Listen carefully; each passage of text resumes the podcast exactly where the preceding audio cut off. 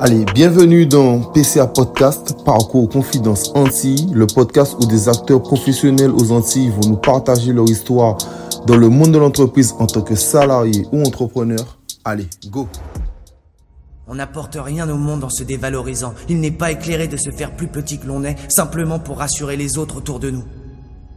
Nous sommes tous conçus pour briller.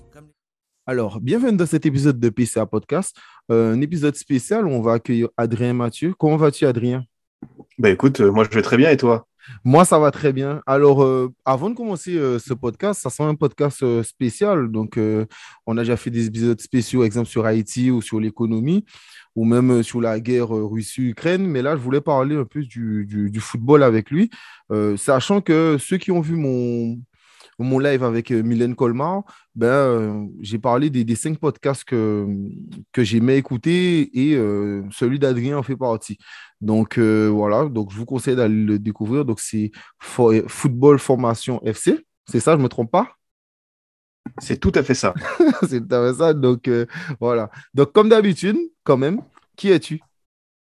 Bah écoute, euh, moi je m'appelle Adrien, j'ai euh, 28 ans, je suis euh, journaliste euh, diplômé euh, depuis euh, 2016. J'ai travaillé dans différents médias, que ce soit euh, du côté de chez moi, Sud-Ouest, euh, au plus national, euh, France Football, un peu RMC, euh, Gaulle.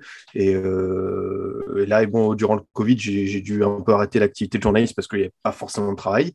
Euh, j'ai fait quelque chose de tout, à fait différent. J'ai fait du journalisme scientifique, un peu dans la com pour toucher à autre chose. C'est durant ce moment-là que j'ai lancé le, le Formation FC. Et là, aujourd'hui, bah, je suis euh, donc avec euh, mon projet de, podcast Formation FC. Je suis euh, aussi euh, journaliste euh, au point. Euh, je réalise aussi des podcasts pour l'équipe. Donc euh, voilà, j'ai j'ai pas mal d'activités différentes. Ouais, non, mais totalement. De toute manière, on, on- on viendra sur chaque point euh, au fur, au fur et à mesure de ce podcast. Mais euh, rapidement, c'est quoi ton parcours professionnel? Alors, on a bien compris que tu es journaliste, mais euh, pour arriver au journalisme, euh, quel bac que tu as fait, euh, quelle étude? Ouais, ça, il n'y a, pas de problème pour, le raconter, parce que c'est souvent une des voies euh, que, que, les jeunes aiment bien, euh, je crois, de, de, manière générale, et on ne sait pas trop comment y arriver. Ce qui est bien, c'est qu'il y a pas mal de, moyens différents d'y arriver. Il n'y a pas beaucoup d'écoles, euh, on va dire, reconnues par l'État, mais il y a plusieurs moyens différents, parce que tout simplement, il faut avoir une licence dans le, dans le cas où j'étais. Donc, tu peux avoir fait une licence de, philo, d'anglais, d'histoire, de, de, maths, de biologie. Euh, si t'es bon, euh, si tu passes euh, les examens, l'oral et tout, euh, t'es pris. Donc ça c'est le moyen. Moi dans mon cas, bah, j'ai fait un, un bac ES juste à côté de chez moi à, Bordeaux, dans, la- ville de Talence. Et puis j'ai fait du coup trois années en histoire, pareil à la fac qui était pas si loin de chez moi, donc c'était plutôt pratique. Trois ans où ça s'est bien passé. Et puis bah, j'ai passé les, les concours d'école de journalisme. J'ai été pris qu'à Bordeaux, donc voilà, le destin a voulu que je fasse tout mon parcours juste à côté euh, à Bordeaux. Et euh, voilà, euh, là-bas, j'ai fait deux ans qui étaient superbes parce que bah, on touche à tout. Hein, ce qui est bien, c'est que même si tu as une spécialité, il y a un truc qui t'attire un peu plus, que ce soit la télé, l'écrit, la radio. Bah, tu peux quand même te spécialiser un peu dans tout, euh, même le web. Et euh, moi, j'aimais bien toucher un petit peu à tout. Et euh, j'ai pu faire des voyages euh, journalistiques. hein. On, travaillait, on faisait des reportages. Donc, je suis parti en Ukraine, je suis parti en Angleterre, en Allemagne. Donc, ça, c'était euh, pareil, une très, très bonne expérience.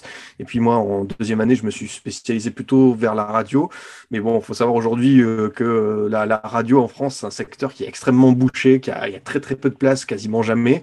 Donc, bah, très, très vite, moi, je me suis orienté vers, vers le web, vers, euh, vers l'écrit. Mais euh, comme, euh, comme on va en discuter après, euh, j'ai toujours aimé euh, euh, l'audio, la, passion de la voix. Et c'est pour ça que j'ai créé mon podcast. C'était pour revenir aussi à un, premier amour, euh, comme j'avais fait euh, une spécialité euh, radio à l'école. Non, mais tu peux continuer sur ta lancée. Ça, c'était ma prochaine question. Pourquoi avoir lancé le football, euh, enfin, formation football club? Ouais, bah écoute, euh, ça venait d'une forme d'envie euh, quand j'étais à Gaulle, euh, avant de, partir pour, pour licenciement économique, que j'avais cette envie de lancer un podcast. On avait discuté avec, avec mon supérieur, et puis finalement, bah, on était dans une petite boîte, il faut toujours un peu rationaliser les choses. La, priorité, c'est faire des chiffres, c'est faire des, des, stats sur Google. Donc un podcast, ça, ça prenait, c'était pas vraiment dans, dans, la ligne éditoriale du truc. Donc moi, j'ai gardé ce projet en tête. Euh, à l'époque, déjà, j'écrivais sur les jeunes joueurs. J'avais une première rubrique qui s'appelait le, carnet du scout, où chaque semaine, je présentais un jeune joueur. Donc, c'est là où vraiment j'ai mis le, pied dans ce monde très intéressant voilà, des, de la formation, des, espoirs du football. Et euh, mine de rien, c'est vrai que voilà, je suis parti de Gaulle euh, au mois d'octobre 2019. J'ai pas retrouvé quelque chose immédiatement. Et puis je me suis dit bon bah ok, je peux être au chômage, je peux un peu attendre avant de rebondir. Je me suis dit bah en fait ce projet, j'ai vraiment envie de le lancer. Donc euh, peu importe si j'ai pas de travail, je, je, lance de manière voilà bénévole moi tout seul pour un peu pour un peu voilà avoir un projet qui qui, qui, m'habite tout au long tout au long de l'année tout au long de la, saison de foot. Et c'est vrai que ça, ça, a démarré euh, voilà, du coup en février 2020, euh, donc euh, un peu de temps avant le confinement. Le confinement est arrivé. Et c'est vrai que bon, pour trouver les sujets, bah, les gens étaient plutôt, plutôt intéressés. Franchement, pour démarcher les gens, ça n'a jamais été trop compliqué. Les clubs, les joueurs, c'est évidemment autre chose parce que bah, quand tu es un média indépendant, un tout jeune média, tu n'as pas, pas on va dire, euh, la, portée de l'équipe de RMC. Donc, c'est beaucoup plus compliqué d'accrocher les gens. Mais quand même, tu vois, il y a certains clubs qui jouent le jeu. Hein. Il, y a, Lyon, il y a Metz, il y a Toulouse. Euh, il, y en a, y a certains qui vraiment. Euh, aussi, je vais citer Brentford en Angleterre, qui a été très très sympa. Donc, donc voilà, c'était venu de là un peu l'idée du formation FC, c'était d'avoir ce, projet au quotidien et puis réussir à l'animer, à trouver différents thèmes, différents invités, différents angles chaque semaine. Ouais, totalement. On, parlera, euh, enfin, en tout cas, je te poserai des questions sur ça, sur certains thèmes que, que tu as pu aborder, que je trouve euh, d'une manière toujours euh, super intéressante. Mais avant de rentrer dans le détail, pourquoi le lancer en podcast et pas forcément sur YouTube, sachant que le podcast, ça fonctionne, mais on sait que les podcasts qui fonctionnent, c'est souvent sur des grandes chaînes. J'ai vu la dernière fois, je crois qu'ils ont un million d'écoutes RMC, l'After. Euh, après, j'ai vu qu'ils font beaucoup de petites capsules, donc je pense que ça aide aussi, euh, les petites capsules de 5 minutes. Mais au-delà de ça, ça reste quand même énormément d'écoute. Mais qu'on regarde même, tu sais, dans les classements de top 10, c'est souvent euh, des grands médias, donc les grosses têtes, donc européens, etc. Donc, alors que YouTube, c'est ouvert, c'est beaucoup plus ouvert. On a vu beaucoup de jeunes chaînes de foot grandir, comme Talk My, Football, euh, Willow, bien sûr, qui est super connu. Donc, euh, donc voilà, donc, euh, ou même Bruce Granek qui a, avec, avec son acolyte qui a lancé hors-jeu, tout ça, le Winamax FC, le Club des 5. Donc pourquoi toi, tu t'es pas lancé aussi sur YouTube et pourquoi en podcast? Après, tu vois, il y avait des, contraintes, je pense, un peu logistiques, comme j'étais tout seul. Et puis, à, l'époque, euh, chez moi, j'avais pas la fibre. Donc, euh, pour aller plus vite, pour sortir des vidéos, du contenu, faire du, truc de qualité, parce que oui, j'aurais pu, tu vois, parce que j'avais une caméra et tout. Mais euh, je pense que le rendu aurait été moins bien. Mais maintenant, tu vois que maintenant, j'ai acquis un petit peu cette expérience. j'ai envie, oui, maintenant, avec tout ce matériel et enfin une bonne connexion, parce que c'est essentiel, d'aller plus loin. Et pourquoi pas du contenu YouTube J'ai réfléchi pour, pour la rentrée pour un peu diversifier, diversifier l'offre. C'est vrai que ça, ça, peut être très intéressant que, que, que, je me mette dans la peau de quelqu'un qui présente voilà, mes coups de cœur parce que forcément, bah, j'observe pas mal de matchs de jeunes. Moi, déjà, bah, je regarde énormément la Ligue 1 par mon club, euh, les, Girondins, mais aussi, voilà, je, suis très curieux de, de, la Ligue 1, de tout autre, de beaucoup d'autres championnats. Donc, voilà, je consomme pas mal de, matchs. Et euh, oui, ça peut être une bonne solution. Mais à l'époque, c'était vraiment une contrainte technique. Et finalement, le podcast, c'était aussi, euh, tu vois, c'est bien parce que, alors, c'est pas du logiciel de montage vidéo, c'est, je pense, plus simple mais ça reste du montage, donc euh, c'est aussi euh, quelque chose qu'il faut, qu'il faut accumuler, qu'il faut, qu'il faut bien savoir faire, euh, les, courbes de niveau, les coupures, les génériques, tout ça. Donc c'est aussi quelque chose qu'il faut maîtriser, et ça, pour le coup, c'est un, un, bon entraînement régulier. Non, mais j'imagine. la question que je me pose, comment tu fais pour choisir les thèmes à aborder, club, pays, ou même te dire, ah vas-y, je vais faire un épisode avec un éducateur? Bah écoute, euh, j'essaye de me projeter euh, au moins euh, deux mois, quand j'ai pas trop le temps, c'est un mois à l'avance, vraiment d'avoir mes, mes, sujets, ma grille de sujets pour essayer de sortir un épisode de manière régulière. Donc je me pose, je réfléchis. Et finalement, bah, les éducateurs, c'est vrai qu'il y a une immense communauté d'entraîneurs de jeunes qui est présente sur Twitter.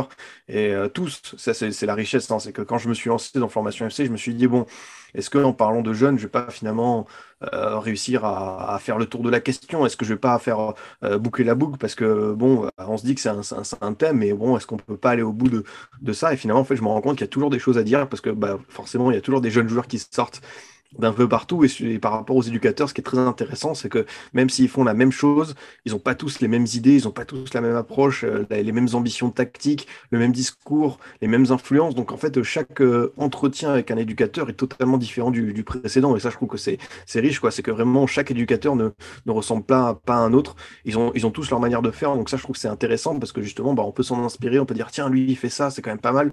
Donc euh, je peux piocher ça. Et puis je me suis rendu compte que quand on fait des, des épisodes vraiment thématiques sur des pays, bah, ça intéresse aussi les gens, hein, tu vois, mine de rien, de, voyager, de voir comment on fait la formation euh, ailleurs. Je me souviens des premiers épisodes, ça a été sur euh, la, formation au Japon. Il avait très très bien marché, vraiment. J'avais des bons retours et tout. Donc euh, je m'étais dit, bah écoute, on va, on va continuer dans ce sens. Hein. J'ai fait depuis quelque chose sur l'Uruguay, sur, sur l'Irlande, sur, le Canada, sur la Belgique. Euh, sur sur ouais sur États-Unis Canada ouais franchement on est allé on est allé assez loin. Donc euh, c'est vrai que c'est encourageant de se dire bah en fait les gens ils sont pas ils sont pas ils sont curieux. Ils ont envie de découvrir et quand on les emmène dans des pays on se dit bon bah c'est pas forcément un gros pays de foot euh, bah quand même ça, ça marche il y a des bons retours et du coup moi ça m'encourage justement à aller faire d'autres découvrir d'autres types de football. Le... D'ailleurs, pendant que tu parles de ça, après avoir parlé de la formation et euh, de plusieurs pays ou de clubs, toi personnellement, euh, lequel te paraît le mieux pour un jeune? Soit le pays ou soit le, soit le, club?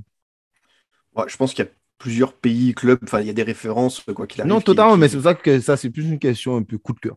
simplement, ah. toi, euh, si, si, toi, tu, si toi, exemple, tu as un enfant demain et tu devrais choisir par rapport à, à tes connaissances d'aujourd'hui c'est vrai que j'aime beaucoup la méthode euh, de l'Ajax euh, aux Pays-Bas et, euh, et, de Lyon en France. Il y a d'autres clubs que je trouve très intéressants dans leur approche aujourd'hui, comme Lorient et Toulouse en, France. C'est vrai que c'est des équipes qui, qui, ont vraiment repensé leur manière de former, qui ne se sont pas dit, en fait, on va attendre, tu vois, que ça vienne de là-haut, de la fédération. Nous, on va prendre vraiment le, le problème chez nous, on va imposer notre méthodologie, nos idées, et au final, ça donne quelque chose de très intéressant. On voit l'OL, ils sortent très, très régulièrement de très, très bons jeunes joueurs et euh, ils ont des éducateurs vraiment avec, euh, avec des discours pertinents qui, qui, ont, envie, quand, je pense que quand tu es un gamin que tu écoutes, tu as envie déjà, tu as le prestige de porter le maillot, mais en plus, quand tu es, es accompagné comme ça, c'est un luxe. Donc, euh, ouais, ouais, globalement, dans certains pays, bah, c'est vrai qu'il y a l'école espagnole, il y a, l'école allemande, l'Allemagne a fait des, énormes progrès, et il y a des pays qui sont toujours très intéressants parce que c'est des tout petits pays, mais ils arrivent à très, très bien fonctionner. Je pense à l'Uruguay, l'Uruguay qui intègre le football dans son parcours de, éducatif, hein, l'éducation nationale. On fait très régulièrement jouer des matchs euh, aux gamins. Donc, euh, je trouve ça très intéressant aussi, cette passerelle entre forcément l'éducation nationale et, euh, et, le côté vraiment sportif. Et là, pour le coup, je trouve que l'Uruguay, c'est un beau modèle.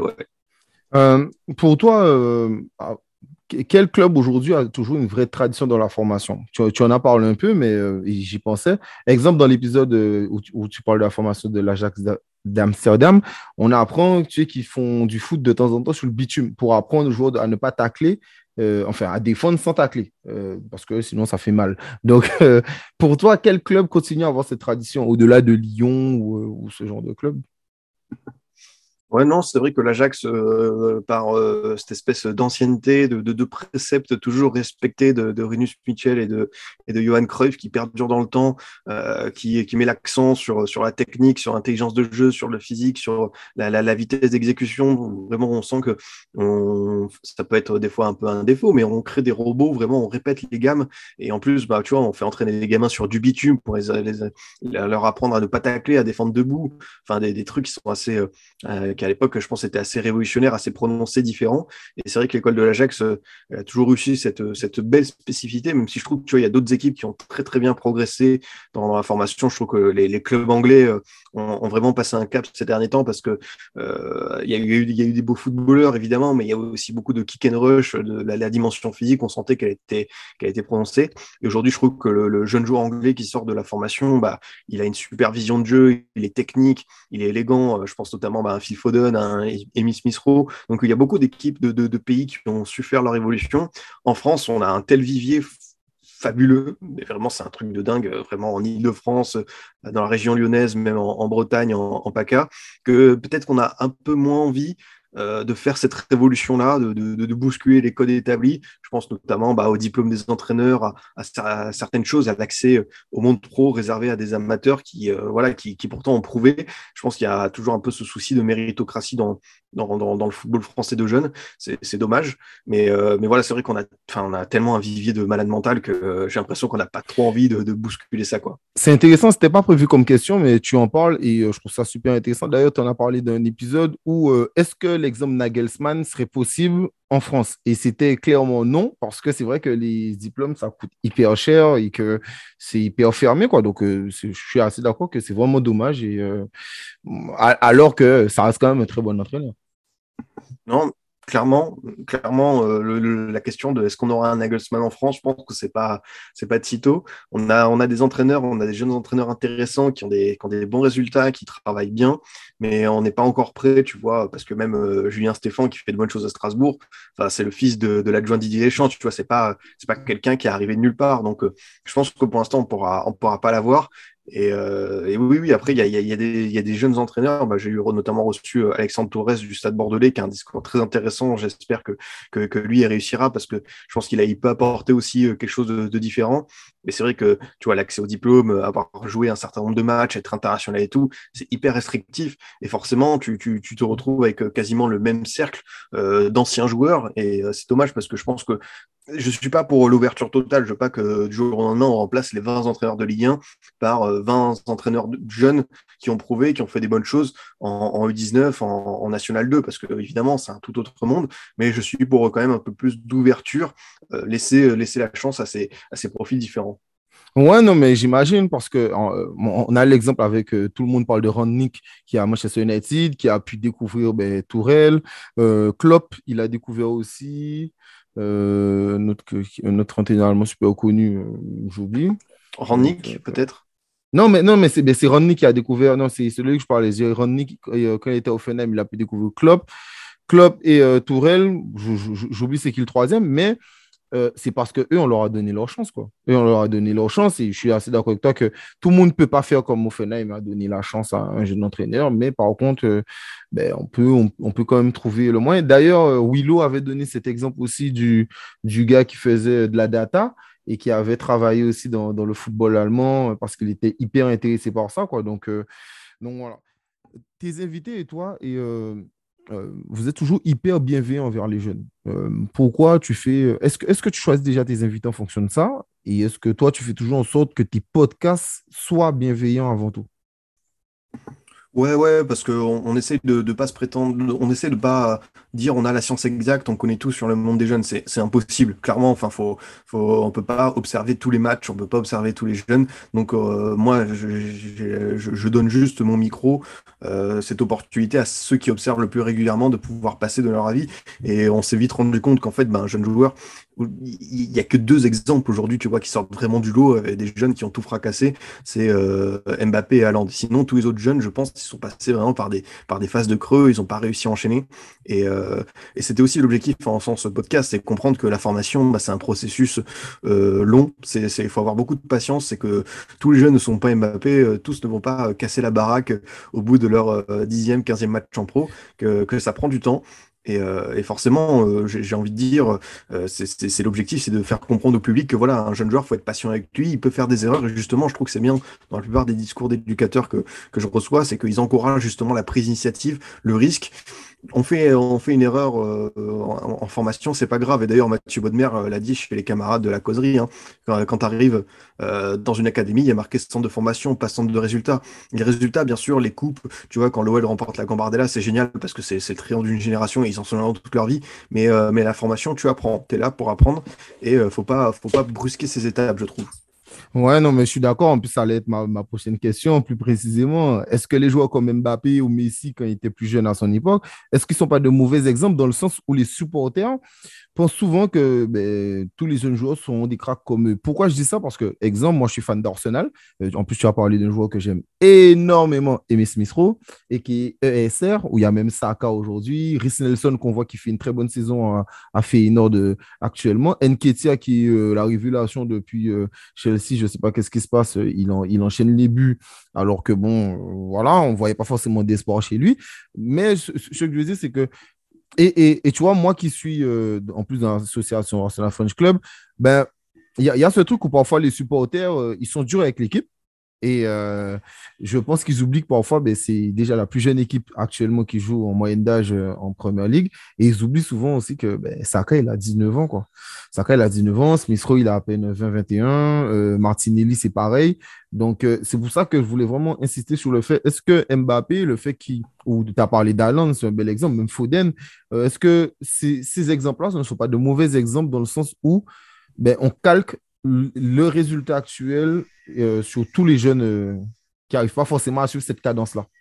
Ouais, totalement. Je pense qu'il faut les prendre comme des, cas à part, des, des, étoiles filantes, des, superstars, des choses qu'on voit très rarement des, des, phénomènes euh, et euh, forcément, enfin, avoir une telle trajectoire, euh, un an et demi après match en pro, devenir titulaire en équipe de France, gagner la Coupe du Monde, marquer les esprits en Ligue des Champions, c'est tellement rare que voilà, faut, je pense qu'il faut pas se calquer là-dessus et dès qu'un jeune sort, voilà, faut l'accompagner. La, post-formation, c'est la patience aussi, hein, c'est pouvoir lancer le jeune au bon moment, lui faire vraiment confiance. Moi, je cite très souvent l'exemple dans les podcasts et même ailleurs, l'exemple d'Aurélien Chouamini. Hein, Chouamini, quand il démarre à Bordeaux, bah, contexte n'était pas évident. Euh, il connaît en, l'espace d'un an trois entraîneurs différents il se blesse.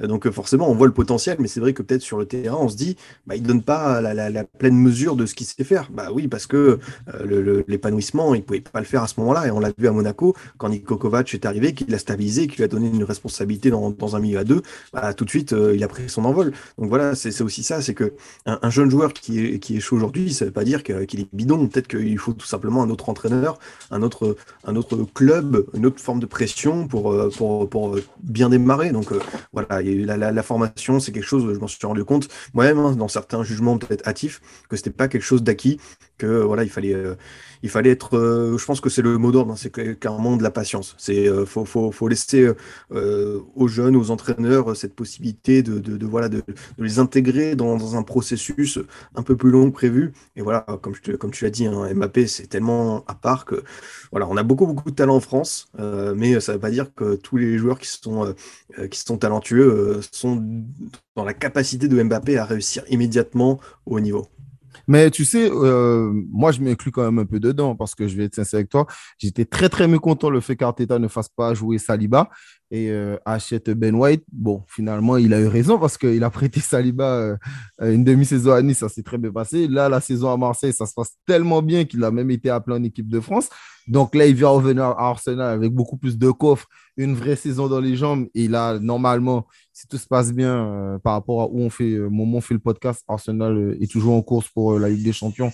Donc on espère qu'ils ne vont pas s'écrouler, donc qu'ils vont réussir. Donc il y aura beaucoup plus de matchs la saison prochaine, donc ils pourront tourner. Donc voilà, mais c'est vrai qu'il faut du temps, quoi. Donc donc c'est vrai, et qu'il parfois il faut simplement donner un, processus. toujours dans la continuité de cette question pourquoi aujourd'hui beaucoup de jeunes sont pressés de quitter euh, leur club formateur en pensant qu'ils vont tout casser et finalement ça finit souvent en flop? Euh, Je peux prendre un exemple, euh, plusieurs exemples. L'exemple de, vous, en avez parlé, même si le contexte est très difficile pour lui, mais Adila Ochiche, on a parlé aussi, vous, avez, vous avez aussi parlé du défenseur du PSG qui est allé au Bayern. Euh, Tanguy. Euh, Tanguy Kouassi. Tanguy, Tanguy Kouassi. Oh là là, Tanguy Kouassi. Euh, et j'avais j'avais d'autres exemples dans la tête. Mais voilà, mais, mais, mais tout ce genre, mais tout ce genre d'exemples qui. Est-ce que. Enfin, pourquoi aujourd'hui ces jeunes-là sont aussi pressés de partir alors que parfois il faut simplement attendre, quoi? Ouais, je pense qu'il y a, y a, y a d'une part l'entourage, euh, il y a la un peu du gain, il hein, faut parler honnêtement. Je pense qu'il y a, y a une possibilité de décrocher une belle prima signature, une belle commission, même si le gamin n'est pas prêt, euh, certains vont sauter sur l'occasion. Et tu as cité deux bons exemples en plus de jeunes parisiens. Euh, Kouassi, je pense que c'est celui qui a le plus de, regrets parce que vraiment, euh, Tourelle l'avait bien intégré dans la rotation. C'était un tout jeune joueur, il avait déjà joué, euh, je crois, 15-20 matchs, donc euh, il comptait sur lui. C'était un peu le plus surprenant. Après, bon, bah, moi je pense qu'il faut pas accabler le jeune joueur. Enfin, il y a eu un choix. Il va apprendre du côté de, du Bayern. Là, il va faire sa deuxième saison. La saison d'après, il va. Enfin, là, cet été, je pense qu'il va partir en prêt pour enfin redécoller. Faut, faut, faut pas lui en vouloir. Je vois qu'à chaque fois que ça, qu'il y, a des stades de match qui ressortent, tous les supporters ils tombent dessus ça, reste un gamin. Enfin, je pense que c'est pas lui seul qui a pris la décision. Et voilà, il faut plus se poser les bonnes questions sur, sur, sur l'entourage, je pense, sur les intermédiaires. À Ouchiche, c'est vrai que pareil, dans, dans le côté, dans le côté comment dire ça, précipité, il y a, je pense, le faire basculer directement d'un statut de jeune espoir euh, du PSG à celui de joueur confirmé de Ligue 1 par son salaire, parce que même la première signature, on est, on est sur des chiffres assez, assez délirants à l'époque pour un, pour un gamin de 17-18 ans. Euh, et, derrière, oui, c'est difficile de le récupérer. C'est difficile hein, euh, de, de, pouvoir compter sur, sur la durée. Donc, voilà, je pense qu'il faut faire attention. Et je crois que de plus en plus de clubs hein, coachent leurs jeunes, leur disent finalement comment essayer de prendre la meilleure décision possible. Euh, voilà, on sait qu'on est dans un monde où il y a des agents, des, des, des requins, des personnes qui veulent en profiter, même, au sein des cercles familiaux. Hein. Au sein de la famille, des fois, tu as des gens avec euh, des intentions malveillantes. Donc, euh, faut faire gaffe. faut faire gaffe. je pense qu'il faut faire beaucoup de pédagogie, beaucoup d'anticipation auprès de ces jeunes joueurs parce que ça reste pour beaucoup, des fois, des grands adolescents et prendre une décision aussi, mature, aussi importante, pour certains, bah, euh, tout seul en ayant tous les éléments en tête, euh, c'est pas du tout évident. Ouais, non, mais je te rejoins. Je vais reprendre. Je suis désolé, je suis fan d'Arsenal, donc je vais prendre un autre exemple de joueur d'Arsenal. Mais euh, Emiliano Martinez, qui, a, qui est resté longtemps à peine troisième gardien. Bertleno se blesse la saison dernière. Donc, la saison dernière. Donc, il joue énormément. Finalement, il gagne la Copa América il est sélectionné dans l'équipe d'Argentine, il gagne la Copa América, il fait une très bonne séance de penalty. Il est acheté par euh, Aston Villa et on voit qu'aujourd'hui, il est titulaire, quoi. Donc, euh, à 26 ans. Donc, euh, bon, bien sûr, tout le monde n'est pas obligé d'attendre jusqu'à 26 ans, mais c'est vrai que ben, lui, il a su attendre sa chance et aujourd'hui, c'est un gardien confirmé de, de, Première Ligue, quoi. tu as fait un épisode avec un agent, un agent de joueur, et pourquoi, d'après toi, aujourd'hui, beaucoup ne sont pas d'agents. Est-ce que l'exemple Anelka, qui a inclus le fait que la famille soit euh, des agents, en tout cas s'occupent des affaires, ben est-ce que, euh, est-ce que pour toi, c'est un Anelka qui a, commencé à émettre ça dans, la tête des gens? Il y a plein d'exemples. On voit Rabi aujourd'hui. La, la mère d'Mbappé, c'est l'exemple qui s'occupe euh, de ses affaires ou de ses finances. Donc voilà. comment toi, tu vois ça? Je pense que quand tu parles d'Anelka, tu parles de la, de la genèse de quelque chose d'assez intéressant dans, dans, la place du joueur, dans la décision qu'il peut prendre et dans finalement euh, le poids qu'il peut avoir, euh, l'impact euh, quand on voit à chaque fois ces transferts Arsenal, le Real, Liverpool, le retour à Paris. Euh, c'est l'un des premiers ouais, jeunes qui a fait basculer ça dans une dimension superstar parce qu'il y a eu dans, dans, presque la même époque, il y avait Ronaldo R9, mais, mais lui, tu vois, c'était un peu plus un peu plus lisse, tu vois, mine de rien. Enfin, Ronaldo, il fait en l'espace de quelques années Real Barça et, et Inter Milan il y a eu quelques critiques, mais tu vois, on n'a pas retenu ça comme le traître. Tu vois, c'était beaucoup plus lisse, euh, alors qu'Anelka, tu vois, c'était avec des, remous.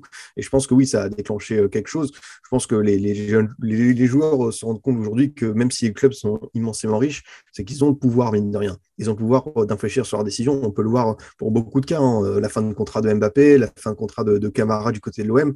on se rend compte que, que, que, que, quand même, quand le joueur a cette décision qui lui revient, bah, mine de rien, c'est lui le patron, quoi. Donc, euh, c'est quelque chose que, les clubs euh, craignent, je pense, euh, beaucoup. Donc, voilà, c'est pour ça qu'il faut réussir à, anticiper ça. Et forcément, bah, c'est là le, plus gros travail à effectuer. Et, je pense que dans, le discours des jeunes joueurs, quand, quand c'était avec Karim Jaziri, l'agent de, qui a été l'agent de, de Karim Benzema, il y avait, euh, il y avait un discours qui était intéressant où c'était vraiment, euh, moi je suis vraiment agent professionnel, assermenté, j'ai le, titre et tout. Et en fait, euh, comme c'est mon rôle, bah, entre guillemets, je suis le seul maître à bord, c'est-à-dire que le joueur il me fait confiance, mais tout ce qui est entourage, intermédiaire, famille, tout ça, il dit non, non, on sépare quoi. C'est-à-dire la famille, elle est là pour avoir son rôle vraiment de, de, supporter, de, de fan, de personnes qui encouragent. Moi, je suis là pour, vraiment diriger la carrière, prendre les meilleures décisions. Et on l'a vu que ce, ce, conflit d'intérêts entre famille, agent, bah avec euh, Véronique Rabiot, ça s'est retrouvé. Avec euh, Wilfried Mbappé, euh, peut-être que ça va le faire aussi. Mais Véronique Rabiot, c'est le bon exemple que des fois, bah, quand, quand tu as ce mélange vraiment de, l'amour familial et des intérêts sportifs, des intérêts d'agent, bah, ça peut être un choc et franchement, ça peut, ça peut porter préjudice aux joueurs. Mais c'est le cas aussi avec Neymar, je veux même oublier, Neymar avec son papa, oui, bien sûr. Messi, Messi aussi avec son père. Euh, euh, alors que la, toute la différence, exemple, avec un Ronaldo, qui lui a eu, euh, comment ça, c'est pas Mino, d'ailleurs, qui, qui, qui, vient de mourir, c'est Jorge Mendes. Donc, donc voilà quoi. une question comme ça. Aujourd'hui, il y a pas mal de scandales dans le foot, surtout avec l'apport des réseaux sociaux ou même de journalistes comme Romain Molina. Est-ce que les jeunes footballeurs aujourd'hui sont moins disciplinés ou simplement à l'époque, il n'y avait pas Internet, donc on ne voyait pas? Qu'est-ce que tu en penses Ouais, ouais, peut-être. Je pense que ça peut être le cas. Je pense que les, jeunes, joueurs ont, fait des, conneries à tout âge et que c'est vrai qu'aujourd'hui, peut-être que ça se voit plus les, bêtises sur les réseaux parce que c'est pas forcément maîtrisé. On a un pote qui est pas toujours euh, bienveillant ou qui est un peu maladroit qui va publier ça et forcément euh, le, jeune va se rebrûler. Mais je pense que ça a toujours tu vois, ça a toujours, euh, ça a existé, cette forme de, de, voilà, de, petites bêtises. Donc, euh, moi, je ne suis, pas, je suis pas surpris. Je pense qu'il ne faut pas, faut pas les accabler, il faut, les accompagner. Je pense qu'aujourd'hui, en plus, il y a beaucoup, beaucoup, je tous les clubs pro euh, en France, dans leur formation, dispensent des, cours de, communication, de, prévention sur les réseaux sociaux, parce que ouais, aujourd'hui, ça peut, ça peut faire, ça peut défaire une carrière. Donc, euh, je pense qu'ils vous essayent tous de faire euh, extrêmement gaffe. Mais voilà, comme je t'ai dit, ça reste des grands adolescents et forcément, bah, il y a toujours euh, des, petits manquements. Euh, de, manière, de manière régulière, parce que ouais, j'ai l'impression que ça, y, a, y a une petite bêtise qui sort de temps en temps, mais je pense que, ouais, comme tu as dit à l'époque, peut-être qu'il n'y avait pas cette puissance de, de l'image, de la diffusion instantanée, qui font que certains sont passés entre, entre les mailles du filet. Ouais, non, mais tu sais, je pense bien sûr à tout de suite à ce qui s'est passé dernièrement à Kurt Zuma. Euh, voilà, qui a perdu son contrat, fait, qui a payé une grosse amende, qui a perdu son contrat avec son sponsor, euh, voilà, qui, qui, qui, a eu énormément de problèmes euh, avec une vidéo. En, en, peu de temps, sa carrière a pris un tournant où ben, il sera, il n'est pas tout de suite sélectionné en équipe de France. Alors on verra si, on, si Didier Deschamps lui pardonne, mais en tout cas, ça allait très très loin à cause d'une vidéo sur les réseaux sociaux, quoi. Donc voilà.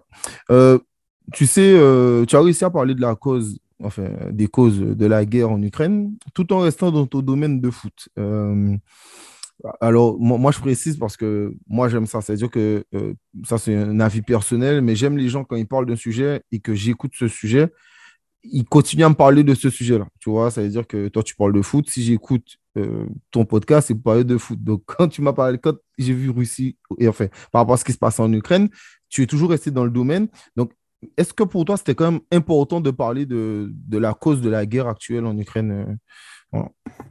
Ouais, parce que moi, je, je, fais partie de ces gens qui pensent que le, football est politique, le, football est dans la société. Euh, quand on voit la, la, passion, euh, les histoires euh, qui sont passées dans de nombreux pays, en Argentine, en Italie, en, en Espagne, voilà, ça, c'est quelque chose qui a accompagné, quoi qu'il arrive, les sociétés modernes, contemporaines, et on peut pas passer à côté. Et forcément, quand à la guerre en Ukraine, bah oui, oui, on a relativisé avec mon invité. Hein. Franchement, on s'était dit que c'était pas l'objectif, c'est dire, franchement, beau championnat qui s'arrête, les joueurs sont un peu dans l'incertitude et tout. Non, c'était vraiment comprendre comment ça se passe au quotidien, la logistique, comment est-ce que finalement des, footballeurs peuvent être en être là être exilés alors qu'ils sont très bien payés, ils sont dans un, certain confort entre guillemets euh, par rapport au reste du pays. Donc c'était ça aussi qui était important de, comprendre. Et puis forcément, bah, en Ukraine, euh, où euh, les, hommes à partir de 18 ans sont obligés de rester au pays, bah, là on s'est rendu compte qu'en fait qu'il y a beaucoup de joueurs qui, étaient encore restés sur place, et certains qui sont partis à la guerre, qui l'ont affiché sur les réseaux sociaux. Donc c'était, je pense, c'était important de,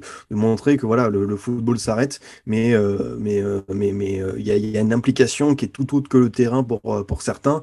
Et voilà, en plus, bah, là on a vu la news comme quoi c'est bon, euh, l'Ukraine va disputer euh, son barrage, euh, son pré-barrage pour la Coupe du Monde, donc ça, ça va arriver vite. Donc voilà, je pense que moi, le, football, comme je te dis, même quand je reçois des invités, par exemple, euh, récemment, j'ai reçu un, directeur d'académie en Guinée. En Guinée, euh, il n'y a pas si longtemps que ça, il y a eu un coup d'État. Et tu vois, moi, je lui ai posé la question parce que forcément, bah, lui, il est directeur d'une académie euh, où il fait des trucs sur le long terme. Et là, du jour au lendemain, il y a un truc qui se passe dans son pays qui, qui, qui peut tout faire basculer parce que tout peut s'arrêter pour lui. Le projet, parce qu'en plus, il m'a dit que c'était un beau projet, c'était un peu le, le projet qu'il qui habitait, euh, tu vois, en l'espace d'une journée, tout peut s'arrêter. Donc forcément, c'est intéressant de savoir comment lui, il a ressenti ça. Non, mais, non, mais c'est super intéressant. Non, mais moi, je voulais surtout préciser euh, que moi, j'adore parce qu'il n'y a pas le côté moralisateur. Tu vois, c'est surtout à ce niveau. Parce que je trouve que trop souvent, euh, dès que quelqu'un a une communauté, euh, elle se permet de parler de sujets qu'elle ne maîtrise pas forcément. Tu vois, et ça, ça souvent, ça me dérange un peu. Donc, euh, moi, j'aime le, j'ai aimé en tout cas le côté où ça reste dans le domaine du foot, de la formation, et que tu parles de ce, que tu sais. Quoi. Euh, rien à voir, quelque chose de beaucoup plus léger, on, en revient.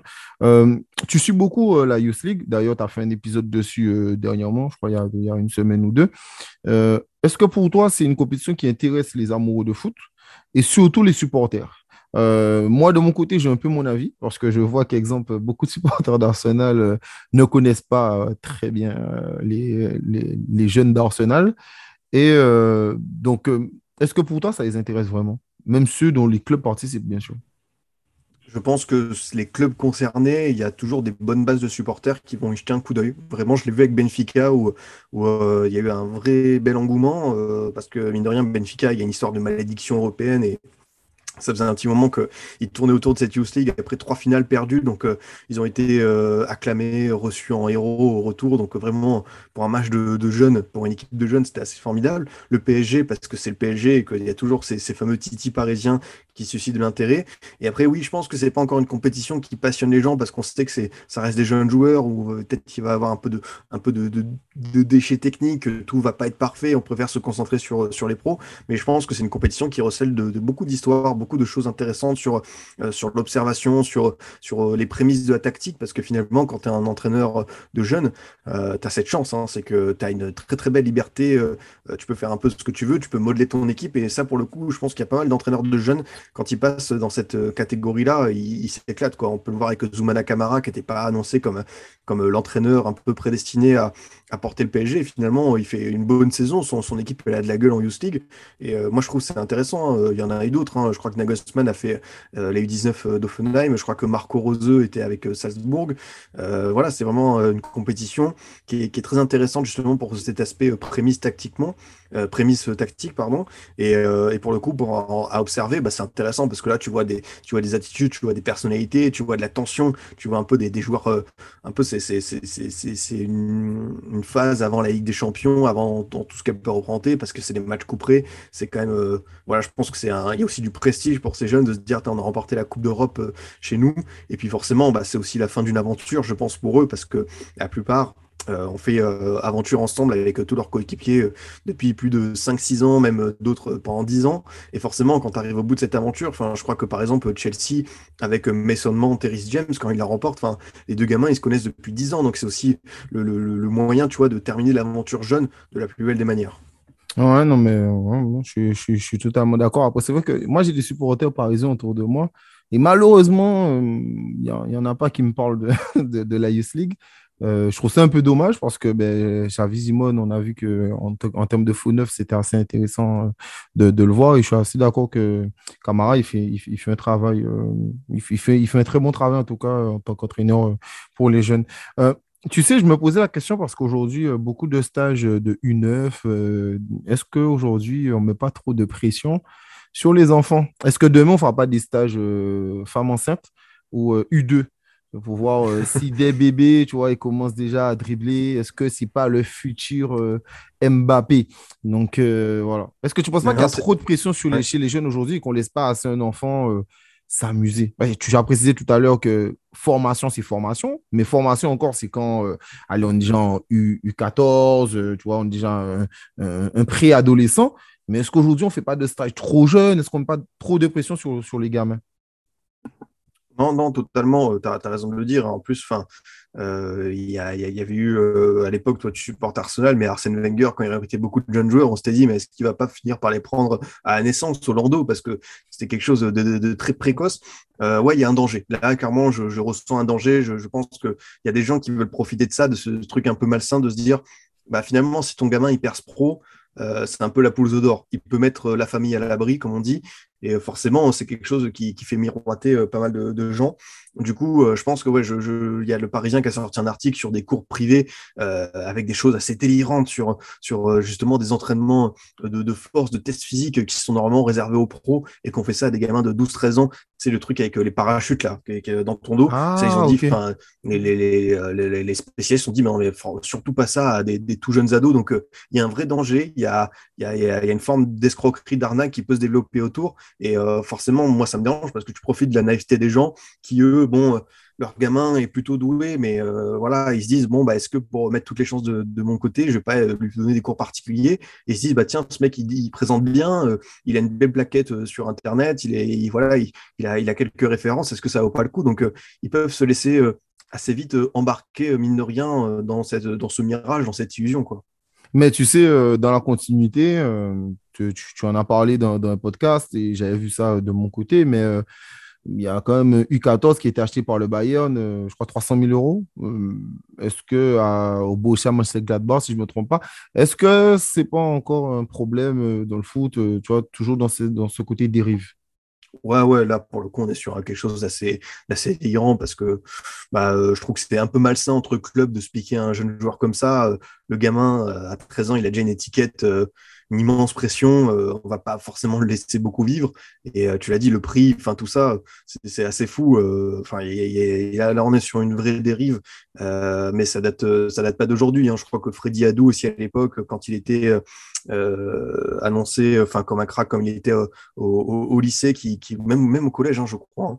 Hein, L'Inter avait essayé de proposer un préaccord avec le club. On parlait d'un gamin qui avait 12-13 ans. Et tu vois, à l'époque, c'était il y a déjà 15 ans, mais on parlait déjà de sommes entre, entre 200 000 500 000 dollars. Donc euh, vraiment, euh, on était déjà sur des tarifs assez excessifs. Donc tu vois, ça date pas, ça date pas, euh, ça date pas d'hier. C'est quelque chose d'assez de, le marché de jeunes, c'est un, un, truc qui, qui reste dominant chez certains. Et tu vois, bon, on voit aussi hein, sur les terrains d'Île-de-France, sur l'école, Red Bull, sur Leipzig, Salzbourg, tous les bons gamins d'Île-de-France, ils les connaissent. Hein, ils, ils passent pas à, travers leur radar. Donc ça aussi, c'est un, un, système de scouting assez agressif. Donc il faut, faut surveiller ça parce que voilà, faut, faut être vigilant. J'ai envie de dire, hein, je pense que ça peut être une très bonne chose je dis pas le contraire pour un jeune joueur français de partir se développer en Allemagne, hein, c'est pas du tout, euh, faut pas le prendre à, l'envers. Mais, euh, mais pour le coup, euh, c'est voilà, c'est des sommes, c'est un changement de dimension. Et voilà, tous les gamins ne sont pas prêts à, à 15-16 ans à, passer ce cap de partir en Allemagne.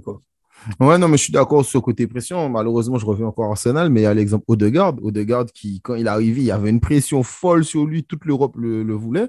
Il va au Real et puis finalement, ça ne se passe pas si bien que ça. Il a du mal à, faire les choses. Et aujourd'hui, euh, qu'il a Arsenal, où il a beaucoup plus de confiance, un coach qui croit en lui et euh, déjà. Euh, plus, plus, beaucoup plus d'expérience.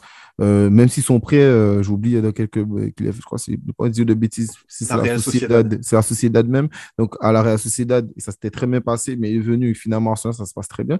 Donc est-ce que aussi, tu vois, ça, ça, montre aussi que quand tu donnes pas forcément de la pression à quelqu'un et que quand tu l'oublies un peu et tu le laisses travailler tout simplement, ben, il montre de quoi il est capable. Finalement, il répond aux attentes que qu'on avait mis sur lui à 16 ans. Mais est-ce qu'on n'avait pas mis sur lui trop d'attentes à 16 ans ah non, totalement. Je pense qu'Audegarde, ça représentait euh, aussi quelque chose d'assez délirant parce que voilà, son père a mis une clause.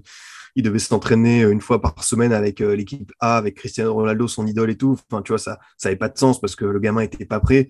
Euh, et, voilà, par contre, on a vu que quand il y avait un développement plus intelligent, qu'il est parti d'abord aux Pays-Bas euh, accumuler du temps en pro, ensuite euh, à la Real pour euh, essayer de bien se développer. Il est revenu à, au Real, mais ça n'a pas fonctionné. Du coup, il est parti à Arsenal. Là, il y a, il y a un autre processus qui est enclenché. Je trouve que là, là pour le coup, le, ce qui a été lancé avec Haute-Garde est beaucoup plus sensé qu'au début. Quoi. Après, bah, forcément, tu as une pépite. On était aussi dans cette émergence. Hein. Il y a eu Neymar peu de temps avant.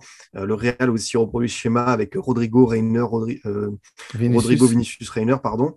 Euh, donc euh, voilà, tu vois, la, recherche de la jeune pépite, euh, elle est, elle est, j'ai envie de dire, euh, c'est tout le temps. C'est tout le temps. Tous les clubs surveillent les gamins là. Tu mais j'ai vu, euh, d'ailleurs, tu, tu, parles de ça. Je suis désolé de te couper. Tu sais, le jeune attaquant brésilien. J'ai vu Bien sûr, j'allais enchaîner sur lui, Hendrik, qui a brillé à Montaigu. Tu vois, on est sur les mêmes standards. On est vraiment sur les mêmes choses assez délirantes et tout. Que voilà, on a, on a discuté avec avec Mickaël qui m'accompagnait sur l'épisode du League. On avait fait cette cette petite parenthèse sur Montaigu et Hendrik dans l'aspect phénomène. On est aussi sur ça et tous les gros clubs le suivent. Le Real le Barça coché son nom. Donc euh, voilà, le gamin, je crois qu'il a 15 ans. Quand je te dis que là, on est encore sur des phénomènes de précocité, là, on y est, on est totalement. Ouais, mais est-ce qu'encore, il n'y aura pas trop de pression sur le gamin? Alors, moi, je regarde le reportage. Sincèrement, moi, moi, j'ai pas trouvé ça ni mignon, etc. Le gamin, on montre déjà que sa nourriture, elle est pesée. Alors, bon, tant mieux, tant mieux qu'il ait une bonne hygiène de vie, mais bon, on est déjà chez lui, dans son intimité. Donc, ça veut dire qu'il n'a même pas d'intimité. Euh, les médias sont déjà là autour de lui. Je sais pas, euh, est-ce que tout ça, c'est vraiment sain, quoi? Ouais, ouais, forcément, cette espèce d'engouement médiatique, de, folie, où tu vois, il y a, y a, y a quand même cette idée que que ce sont des gamins, des superstars qui ont déjà énormément de followers, de portée sur les réseaux sociaux. Et pareil, tu vois, on le voit avec Xavi Simons, hein, quand il arrive au, PSG, euh, il arrive, je crois qu'il a déjà plus d'un million de, personnes qui le suivent sur Instagram. Enfin, c'est déjà des phénomènes à la fois sur les terrains, mais aussi sur les réseaux sociaux. Enfin, il y a une, il y il y a une proportion qui est assez folle. Donc, euh, évidemment, euh, faut on doit être alerté, évidemment, on doit être très prudent parce que voilà, il y, en a certains, ça, peut leur faire péter un câble dans leur tête, ils peuvent pas supporter cette pression. De, ce que j'ai compris pour Hendrik, il est plutôt bien entouré. Il y a cette idée quand même de, avant de partir, peut-être marquer euh, l'histoire en Europe. Il y a cette volonté euh, de réussir des choses à Palmeiras, euh, d'être un peu couvé. Donc peut-être que je te dis une bêtise, peut-être que dès demain il signera pour partir au, Real, mais je pense qu'il y a quand même cette idée de, l'accompagner, que, que, soit pas précipité. Euh, oui, comme je te l'ai dit, il y, a, des dangers. Il y a des dangers, ça, je, ne peux qu'être d'accord. Et, euh, forcément, euh, c'est au club, c'est aux agents, à la famille d'être vigilant sur le sujet. Mais est-ce que c'est pas dangereux non plus de signer directement au Real? Parce que tu vois, on a parlé tout à l'heure de R9 qui est un phénomène aussi. Il faut, faut se rendre compte quand Ronaldo arrive c'est un truc de fou. Alors qu'il est seulement deuxième euh, d'un club de deuxième division, euh, il joue déjà en sélection euh, de jeunes, ce qui n'était jamais arrivé à part Pelé. Donc voilà, la, comparaison était folle déjà. Donc est-ce et, mais on voit que Ronaldo, contrairement à certains, lui, quand il arrive en Europe, il va, il va aux Pays-Bas et pas directement d'un grand club. Quoi. Donc, est-ce que les jeunes comme ça ne devraient pas aller dans, dans un club plus, enfin, à moins grande envergure, et ensuite monter. Oui, oui, oui, moi je suis d'accord, hein, c'est le, le, schéma idéal. Euh, moi j'ai un autre exemple, euh, c'est Malcolm, parce que je connais bien, il était à Bordeaux, il devait quitter les Girondins pour aller à la Roma, il s'est fait un peu euh, carjacker par, par le Barça. Et bon, Barça, il n'a il a pas fait une mauvaise chose, hein, franchement, il a marqué dans un classico contre le Real, il a marqué contre l'Inter Ligue des Champions, qu'il n'avait pas le temps de jeu, et puis finalement il est parti au Zénith, alors que pour moi, il aurait pu faire vraiment une bien meilleure carrière dans, dans, dans, dans l'Europe occidentale. Hein. Franchement, la Roma, je trouve que c'était c'était l'idéal. Euh, et, tu vois, ça n'a pas fonctionné. Donc euh, oui, je pense qu'il faut être prudent. Après, c'est toujours un peu compliqué, je pense, pour ces gamins-là. Euh, peut-être qu'ils se disent, bah, si j'ai l'opportunité maintenant d'aller dans ce très grand club, est-ce que peut-être dans 2-3 ans, si j'ai pas une grave blessure, si j'ai un problème qui m'arrive, est-ce que je vais pas pouvoir justement le rejoindre? Donc je pense qu'il y a aussi cette volonté de ne pas passer à côté de l'opportunité. Pour le coup, je peux pas leur en vouloir. Mais oui, je pense qu'il y a quand même des, clubs qui peuvent servir à les accompagner. Et euh, faut pas se précipiter. Voilà ça reste des, jeunes joueurs. Et euh, il y, en a pas mal hein. tu vois par exemple en France il y a eu y a eu la belle révélation Ekitike du côté de Reims. Voilà il a pas il a eu quelques blessures là sur la seconde partie de saison. Il a pas fait non plus une saison complète. Et tu vois il veut enfin on, l'annonce déjà ailleurs et tout. Moi je trouve comme c'est vraiment un gamin. Moi, je vois pas pourquoi c'est honteux, c'est un danger qui reste une saison de plus à Reims. Il est dans son club formateur, il sera bien accompagné, il sera en plus cette année bah, euh, la star un peu, hein. ce sera la, tête d'affiche, donc c'est toujours un peu gratifiant, je trouve, quand tu avec ton club formateur d'être la tête d'affiche. Donc euh, voilà, tu vois, je pense qu'il faut aussi apprendre aux jeunes joueurs qu'une année à patienter, bah, c'est pas le drame. Non, non, mais je suis d'accord. En plus, euh, l'exemple que tu prends, euh, j'ai vu euh, il y a 3-4 jours, on en parlait sur l'association, une petite rumeur pour qu'ils viennent à Arsenal, sauf que Arsenal, c'est quand même bouché. Balogun, il est en prêt, mais c'est la jeune pépite d'Arsenal. Nketi, on voit sa fin de saison. la casette, on ne sait pas s'il va partir, même si, bon, pour l'instant, le départ est quand même plus sûr. Il y a quand même des rumeurs pour avoir Gabriel Jesus ou Darwin Nunez, voilà, ou, ou Tomé de Brentford. Donc, voilà quoi. Donc je pense pas que ça soit un bon choix de venir en tout cas Arsenal actuellement euh, pour les attaquants parce que ben euh, j'ai juste les jeunes. En, tout cas, l'équipe est tellement jeune que la place elle sera pas disponible maintenant quoi, tu vois. Donc euh, donc voilà, donc je suis d'accord avec toi que ça, ça, serait bien qu'il reste. On voit l'exemple avec Mohamed Ali Chaud qui a commencé la saison très forte et qui là bon fait une saison un peu en demi-tête. Après il est jeune donc je pense qu'il va grandir. T'imagines, Ali Chaud, c'est un 2004, enfin, ça a été une comète, enfin, il a, démarré très très fort, et c'est normal que ça se tasse. En plus, bah, tu vois, Angers, euh, à partir du moment où il a décroché, euh, son équipe aussi a été rentrée un peu dans le rang. Là, je trouve que sur cette euh, fin de saison, il se relève un petit peu, mais tu vois, moi, je l'ai vu avec l'équipe du France U19, c'est un vrai gros talent, enfin, il n'y a, pas de doute, hein. c'est juste que bah, là, il y a un creux.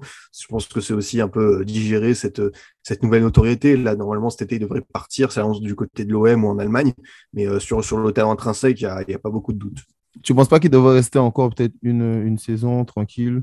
Parce qu'on a vu que même parfois, quand ils attendent, euh, on, prend l'exemple de Pépé, voilà, tu vois, qui a resté à Angers, qui a pris son temps pour aller à Lille, qui a allé très bien. Aujourd'hui, Arsenal, il ne fait pas l'affaire. Non, non, franchement, je trouve que ce serait pas, ce serait pas déconnant de, rester euh, un peu plus. Euh, mais euh, il se dit peut-être qu'aussi, là, tu vois, je peux être dans une équipe européenne façonnée, apprendre aux côtés d'un entraîneur qui va me permettre vraiment de passer un cap. Et ça, je peux, je peux l'entendre. Il faut voir un peu ce que le SCO lui propose pour la saison prochaine. Est-ce qu'ils se disent, bah tiens, on va essayer de, de voilà, d'aller chercher un truc un peu plus sympa que le maintien. mais je pense que quoi qu'il arrive aussi, dans la Ligue 1 d'aujourd'hui, il, y, a des raisons économiques qui poussent les clubs à, vendre malheureusement et garder Alicho une saison de plus. Comme je t'ai dit, s'il se pète, s'il se blesse, bah, sa valeur marchande malheureusement elle va diminuer, même si ça reste un gros talent. Et là ils se disent, bah, tiens, c'est peut-être le moment le plus fort où on peut récupérer euh, le, maximum.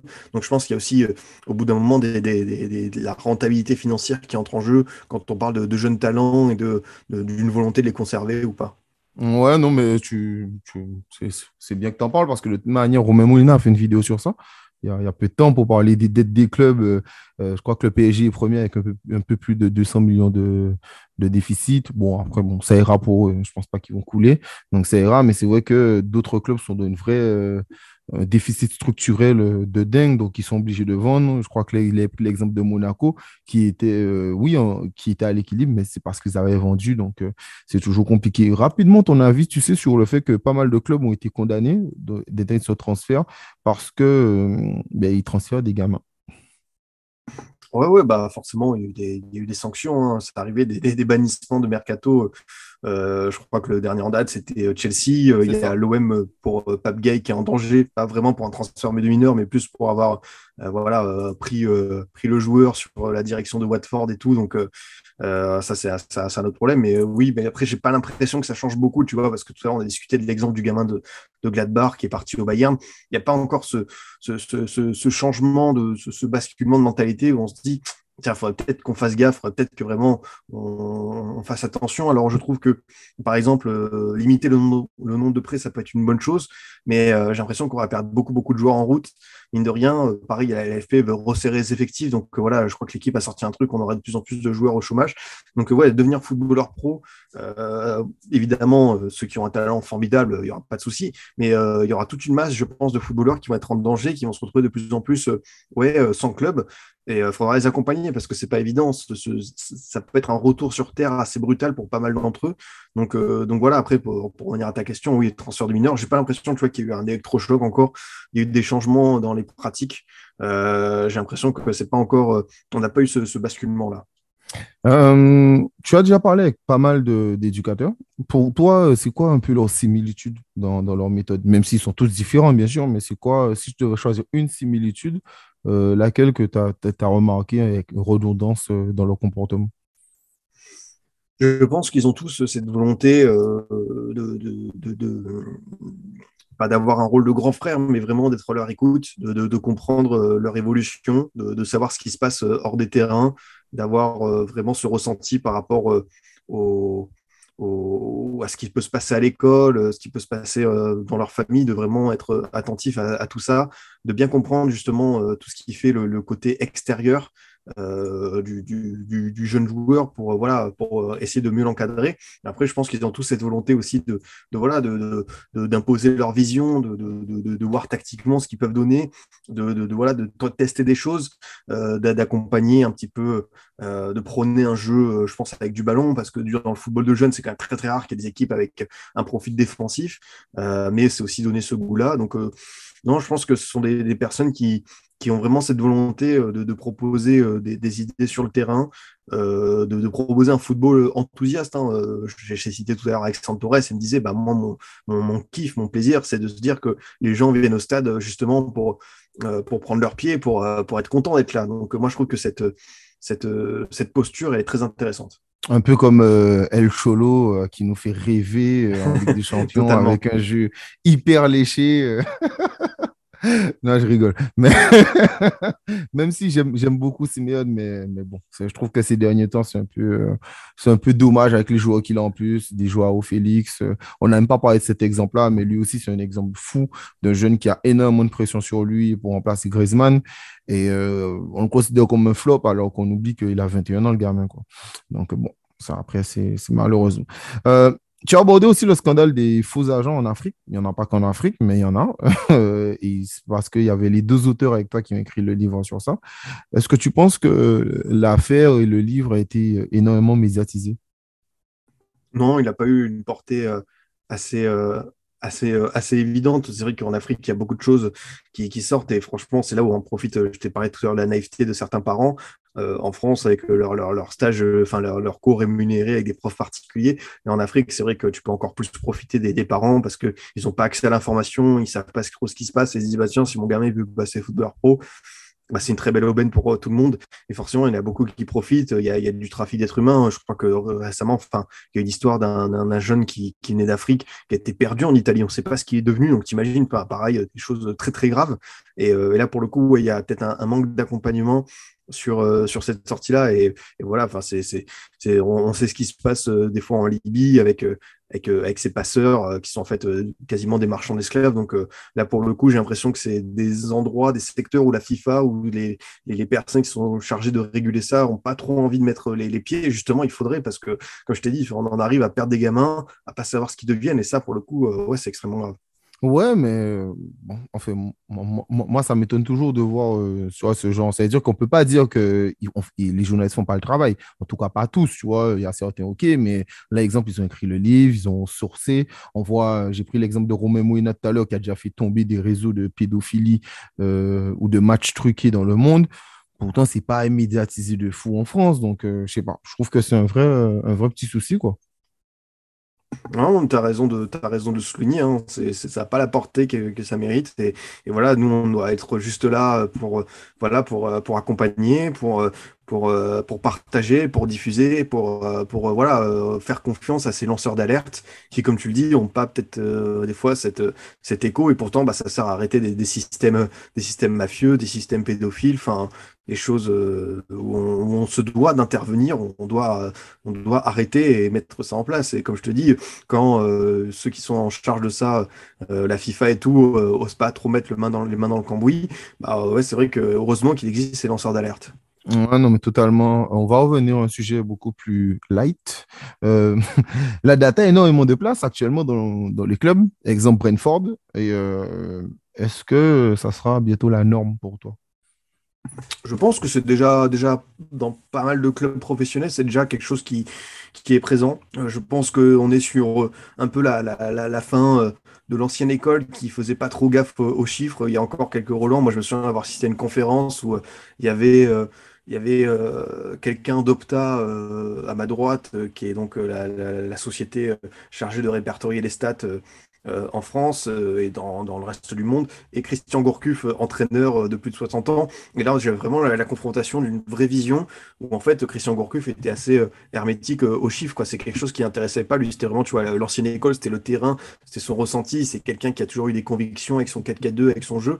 Et tu vois, l'apport des stats, c'est tellement minime pour lui. Et aujourd'hui, j'ai l'impression que cette génération d'entraîneurs-là, elle est en train petit à petit, à petit de s'en aller pour laisser place ouais, à des coachs qui de plus en plus font confiance à la data, font confiance à leur staff, à leurs analystes vidéo pour, euh, pour accompagner justement ces stats. Euh, voilà, prendre la stat comme ça et la balancer, ça sert un petit peu à rien, mais il faut la contextualiser, il faut, il faut la décrire, il faut euh, l'expliquer aux, joueurs, il faut, faut, faut, voir quel impact ça peut avoir tactiquement. Et, et oui, même même dans, dans, dans, les centres de formation, c'est quelque chose de plus en plus qui, qui arrive. Euh, je pense que le bon exemple, c'est par exemple Toulouse, qui euh, laisse place un peu à l'autocritique, c'est-à-dire que euh, le, directeur du centre de formation, Julien Lacour, m'a expliqué qu'il avait une, une feuille, en fait, après chaque match, qui donnait à ses joueurs, et en fait, il devait dire bah, ce qu'ils ont bien fait, moins bien fait, et finalement, il, disait que cet exercice était pas mal, parce que le joueur, il se rendait compte de comment est-ce que lui-même peut progresser sur le terrain. Évidemment, il y a, il y a des éducateurs, il y a des adjoints qui vont être là pour le guider, mais je trouve que ça, c'est un bon truc. C'est plutôt de dire, bah, tiens, selon tes stats, tu as mal fait sur le terrain. Bah, le jeune, tu vois, enfin, ça peut-être être un peu abstrait pour lui. Là, pour le coup, c'est concret et c'est lui-même qui se juge, quoi.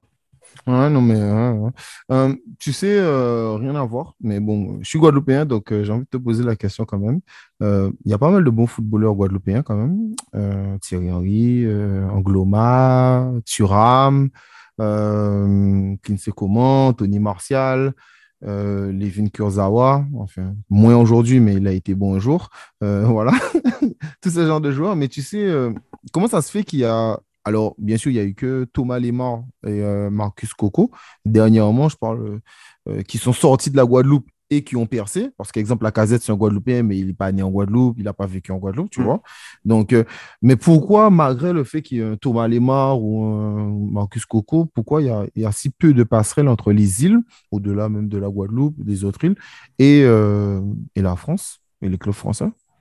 Non, ça c'est très intéressant comme question et c'est quelque chose, euh, je ne sais pas quand est-ce qu'on pourra euh, l'améliorer, le régler, mais je pense que ça tient beaucoup à, l'aspect familial. C'est que quand un jeune joueur euh, guadeloupéen, réunionnais, martiniquais, il part pour, pour faire sa formation, mine de rien, il est déraciné, quoi. Il part euh, loin de sa famille, euh, la température, l'acclimatation, enfin, il change de vie totalement du, jour au lendemain, d'univers. Et euh, là, on est sur vraiment des questions de, côté pratique. Et là, pour le coup, il y en a énormément qui ont, du spin, qui ont des problèmes. Je me souviens de Dimitri Payet, hein, quand il arrive, les premiers pas sont difficiles, il fait deux, trois bêtises.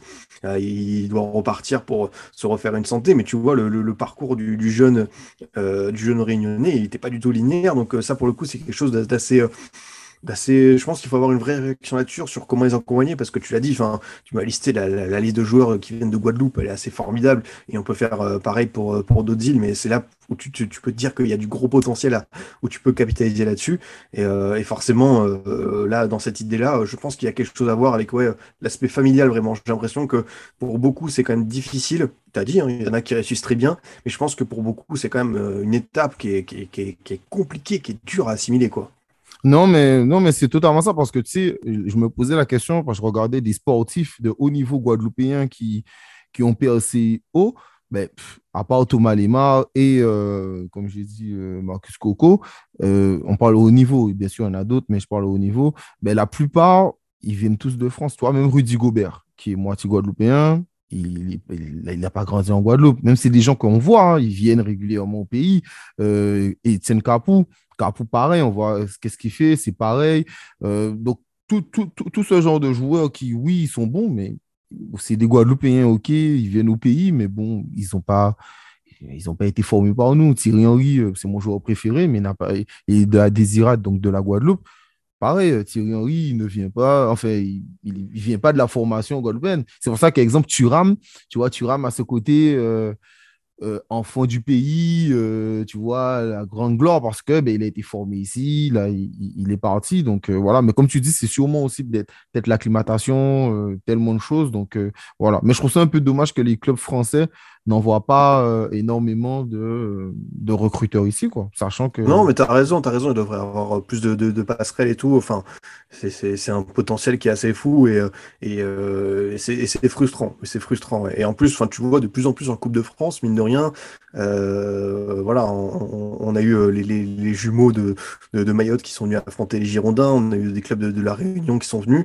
De plus en plus, les clubs euh, vraiment des, îles parviennent à, aller loin en Coupe de France. Donc c'est aussi signe tu vois, qu'il y a des progrès sur place. Maintenant, bah, forcément, ça l'a Fédé, c'est aux instances d'accompagner ça, de, bien structurer ça. Quoi. totalement. plus personnellement, là, c'est vraiment à toi que je parle, même si depuis tout à l'heure, c'est ton avis. Tu es supporter de Bordeaux, si je ne me trompe pas. C'est bien ça. La, situation actuellement, elle est catastrophique. Euh, comment tu vois l'avenir de ton club de cœur?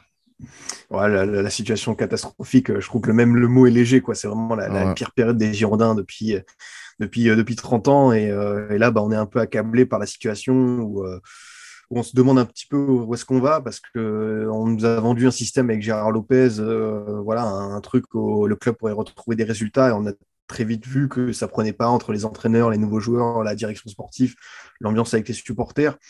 Euh, moi, je, pense que repartir en Ligue 2, c'est pas une nouvelle chose parce que dans l'état actuel, enfin, l'équipe, elle, doit descendre, enfin, elle, elle, fait plus rien, elle, subit tellement, enfin, là, ça tourne un peu au ridicule, tu vois, chaque week-end prendre 4-5 buts, enfin, c'est quelque chose d'assez euh, hallucinant. Euh, je pense que si on reste comme ça avec la même direction, ça va être compliqué. Je pense qu'il faut vraiment repartir de, zéro, vraiment, en, impliquant les jeunes de la formation, quelqu'un comme Sekoumara, même il arrive en post-formation, mais le petit Issouf Sissoko est pas mal, il hein, faut, faut compter sur lui pour l'avenir. Et vraiment, restructurer ça, euh, je pense aussi que je suis pas toujours pour, tu vois, faire appel aux anciens du club parce que c'est des anciens, euh, parce que voilà, ils peuvent profiter de ça. Mais je pense que pour l'identité des Girondins, pour retrouver ça, tu vois, un Lizarazu, un Dugarry qui s'implique, ça, je trouve que ça pourrait être positif, vraiment. Je sais pas dans quel rôle, mais vraiment qui puisse donner de la voix, faire comprendre aux joueurs qui sont là que les Girondins ça compte, parce qu'aujourd'hui, on est vraiment dans un système, tu vois, de d'achat-revente, de, de, trading à marche forcée. Et mine de rien, bah, les joueurs, ils sont que de passage. Tu vois, ils restent un an, 18 mois, deux ans. Enfin, ils s'attachent pas au club, ils s'en foutent du club. Et là, moi, je suis pour pour retrouver un petit peu cet état d'esprit. Tu vois, Strasbourg, quand ils sont redescendus, bah, c'est vraiment un cercle de passionnés qui a repris le truc. Là, maintenant, tu vois, les joueurs, je crois, je pense qu'ils kiffent à Strasbourg. Tu vois, ils sont contents d'être là. Ils sont, heureux d'évoluer dans cet environnement-là. Aujourd'hui, à Bordeaux, tu vois, le club, euh, ils s'en foutent, comme je t'ai dit. Et je pense qu'il faut réussir à retrouver aussi cette espèce euh, d'état d'esprit d'ADN où les, mecs, ils sont contents d'être au Girondins de Bordeaux et c'est pas juste un club de passage, un tremplin pour eux. Sincèrement, euh, pour moi, tu as tout dit. Moi, j'ai la trentaine, donc tu sais, j'ai la chance, contrairement à d'autres supporters d'Arsenal, d'avoir vu Arsenal gagner un titre invincible euh, et d'être fort, tu vois, parce que j'ai connu la génération Henri, Berkan, Vira, etc. Euh, mais après, on a eu quand même une longue descente aux enfers. Bon, après, il y a eu, c'est un peu plus complexe que ça parce qu'il y a eu le stade, il y a les, investisseurs qui, les cranky, qui sont de très mauvais euh, propriétaires qui ne veulent pas investir, qui sont radins, etc. Mais bon, ça, c'est encore autre chose. Mais mais au moins, ce qui est bien, le, comme le bon choix qu'ils ont fait, c'est Arteta. Et Arteta, ce qu'il a voulu vraiment instaurer, c'est le côté, euh, déjà, un truc simple. Euh, dans les couloirs, euh, ils ont mis des phrases, des phrases de joueurs, de légendes, des choses comme ça. Et quand on voit aujourd'hui dans beaucoup de pubs avec Adidas, ben, Yann White ou d'autres sont, sont, hyper inclus dans, dans, dans, la vie du club. Et on le voit aujourd'hui, David Siman, il rencontre et Ramsdale énormément. Pourtant, Ramsdale, c'est pas un enfant du club, mais il est jeune. Mais euh, comme tu dis, on inclut ce côté où euh, on met les légendes euh, à leur place. Donc, et je vois aujourd'hui les supporters, ben, on a beaucoup plus d'amour aujourd'hui pour Arsenal, parce que je vais être sincère avec toi, même moi, à un moment, je suis resté, je crois, deux ans sans regarder les matchs, parce que même quand Arsenal avait des résultats, c'était bien, mais il n'y avait plus vraiment de joueurs du cru. Tu vois, euh, moi, Wilshire était déjà parti, Ramsey aussi, était parti à la Juve, donc c'était moins intéressant. Mais aujourd'hui, quand tu vois un Smith Rowe, un Saka, euh, tout, tout, tout, ce genre de petits jeunes qui viennent du centre de formation, ben, ça te donne envie euh, plus d'aimer plus le club. Quoi. Donc, je comprends que, en tout cas, ce que tu proposes, pour moi, c'est ça fait partie des solutions. c'est qui ta pépite préférée? Oh, ma pépite préférée, il y en a un paquet. Hein. Il y a beaucoup, beaucoup de jeunes joueurs que. Mais si tu dois choisir qu'une Que, que j'apprécie bien. Bah, je vais te faire plaisir, mais c'est vrai que Amy Smith Rowe Arsenal, j'aime bien, j'aime bien ce style de joueur, quoi. C'est le joueur capable, qui a bien compris, euh, qui a bien assimilé ce rôle de numéro 10 à l'ancienne, mais qui sait aussi être performant sur un côté, qui est malin, qui est, qui est, qui est intelligent, qui a su s'imposer dans son club formateur. Et Dieu sait qu'Arsenal pour les jeunes euh, post-Wenger, ça a été compliqué des fois, qui a su bien suivre la trajectoire de Saka. On lui met haut de garde, entre guillemets, en concurrence, mais bon, on a vu que les deux peuvent cohabiter et lui, il a su, euh, il a su répondre présent. Donc, non, j'aime beaucoup, j'aime beaucoup Amy Smith-Rowe dans son état d'esprit, dans sa manière d'évoluer sur un terrain. Non, mais je, je, comprends totalement. J'adore ce petit jeune. J'adore son état d'esprit. En plus, euh, tu vois, parlait de manière de former, pour moi, il a été formé de la, bonne manière. Il a été prêté. Ensuite, il est revenu. On lui a donné son temps. Donc, euh, pour moi, c'est ce qu'il faut faire. Quoi. Donc, euh, au lieu de donner de la pression à des jeunes. D'ailleurs, c'est là où peut-être Arsenal s'est loupé, tu sais, avec Niabri. Euh, moi, et tu vois, euh, tu, tu, tu, as, tu avais dit ça dans un podcast et j'avais trouvé ça super pertinent. La dureté des supporters de Bordeaux, et tu l'as redit tout à l'heure avec Chouameni, c'est la même dureté que j'ai vue avec des supporters d'Arsenal. Quand Niabri il est parti, ouais, on s'en fout, mm. c'est pas grave. Aujourd'hui, là, il lui reste un an de contrat. Beaucoup te disent, ah, on a envie qu'il revienne. Mais les gars, il était déjà bon quand il était jeune. Mais sauf qu'il fallait lui laisser le temps et je sais pas, les supporters, ils ont du mal à laisser le temps. Euh, donc, je trouve ça un peu dommage. Euh, est-ce que tu suis le, football euh, professionnel de, on parle, les grands, quoi, les adultes? Ouais, bien sûr, bah, je t'ai dit, je suis un fervent suiveur de Ligue 1 et je, consomme pas mal de matchs de Première Ligue. J'aime bien aussi la Serie A. J'essaie de regarder aussi la Liga euh, et la Bundesliga de temps en temps, et puis les, compétitions européennes, les compétitions internationales. Donc euh, voilà, j'ai des semaines toujours, toujours denses. ah, ben, j'imagine, j'imagine, parce que il y a tellement de matchs à regarder.